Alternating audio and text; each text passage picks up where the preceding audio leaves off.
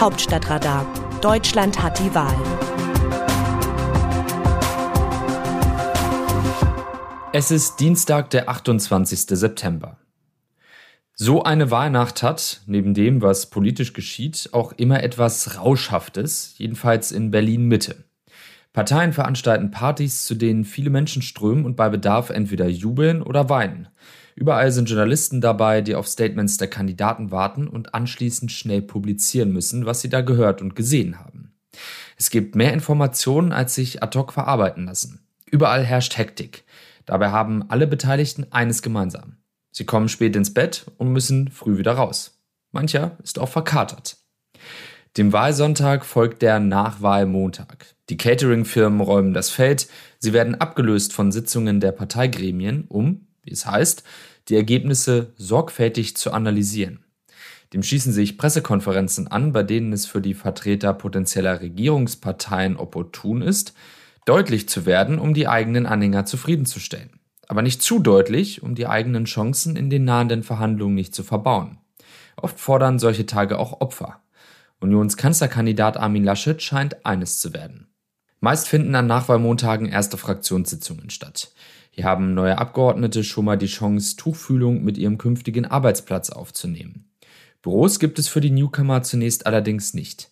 Schließlich müssen viele Büros erst geräumt werden, vor allem von jenen, die nicht mit einem Verlust ihrer Mandate gerechnet hatten. Das kann dauern.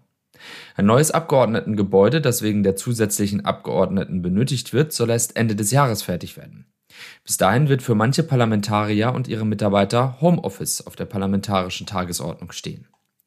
Für die kommenden Wochen gibt es ansonsten kein festes Prozedere, außer dass viel gesprochen wird, offiziell und inoffiziell. Diese Gespräche dürften im aktuellen Falle Wochen, ja Monate währen.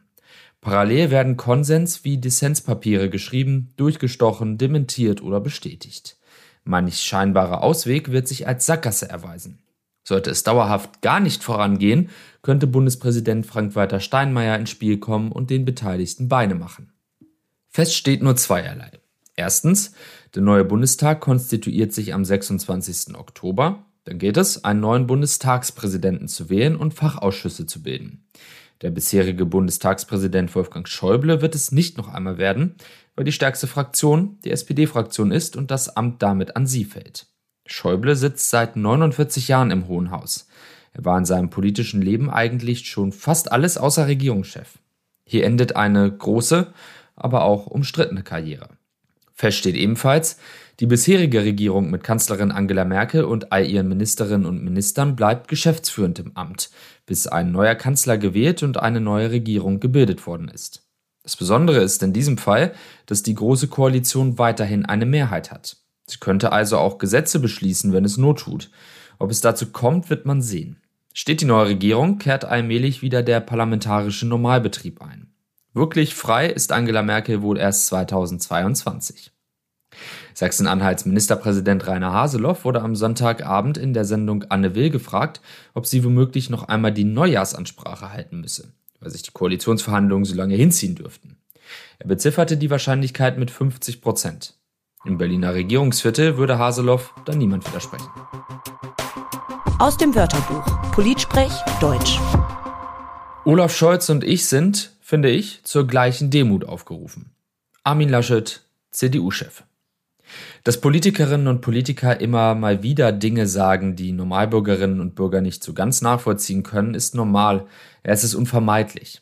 Meist geschieht dies aus taktischen Gründen. Überdies brauchen Politiker ein dickes Fell, um nicht stets die ganze Realität an sich heranzulassen. Allerdings hat die SPD bei der Bundestagswahl 5,2 Prozentpunkte hinzugewonnen, weil der Kanzlerkandidat Olaf Scholz hieß. Und die Union hat 8,9 Prozentpunkte verloren, weil ihr Kanzlerkandidat Armin Laschet hieß. Das Letztere jetzt sagt, beide seien zu der gleichen Demut aufgerufen, offenbart einen bedenklichen Realitätsverlust. Wie sehen andere Nationen Deutschland? Zur Bundestagswahl schreibt eine italienische Tageszeitung, mehr noch als eine Wahl war das eine Revolution. Deutschland hat gewählt und die Ära Merkel mit dem außergewöhnlichsten und problematischsten Wahlergebnis seiner demokratischen Geschichte hinter sich gelassen. Heraus kam nämlich eine politische Landschaft, die von der Zerstückelung dominiert wird und wegen der es lange dauern und kompliziert werden wird, eine Regierungsmehrheit zu finden. Wie auch immer das ausgehen wird, die deutschen Wahlen haben einen Sieger und einen Verlierer. Olaf Scholz ersteres, Armin Laschet zweiteres. Laschet hing wie ein Mühlstein um den Hals der CDU-CSU, die auf das schlechteste Resultat ihrer Geschichte abstürzt. Das war nicht nur seine Schuld, er war auch Opfer von Eigenbeschuss, aber seine Fehler und Patzer im Wahlkampf werden in der Partei von Adenauer und Kohl, die Deutschland 50 von 70 Jahren lang regiert hat, noch in Erinnerung bleiben. Und eine slowakische Tageszeitung schreibt zum Ausgang der Bundestagswahl, was in anderen Staaten Unsicherheit bedeuten würde, nennt man in Deutschland eine Entwicklung. Egal ob ein Sozial- oder Christdemokrat nächster deutscher Kanzler wird, Deutschland wird weiterhin eine stabile Demokratie sein, in der gesunder Menschenverstand die Hauptrolle in der Politik spielen wird und populistische Parteien am Rand bleiben.